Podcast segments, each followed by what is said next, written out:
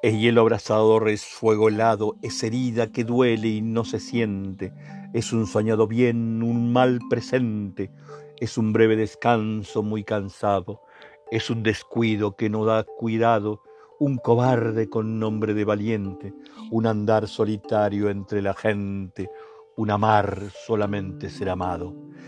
Es una libertad encarcelada que dura hasta el postrero paroxismo, enfermedad que crece si es curada.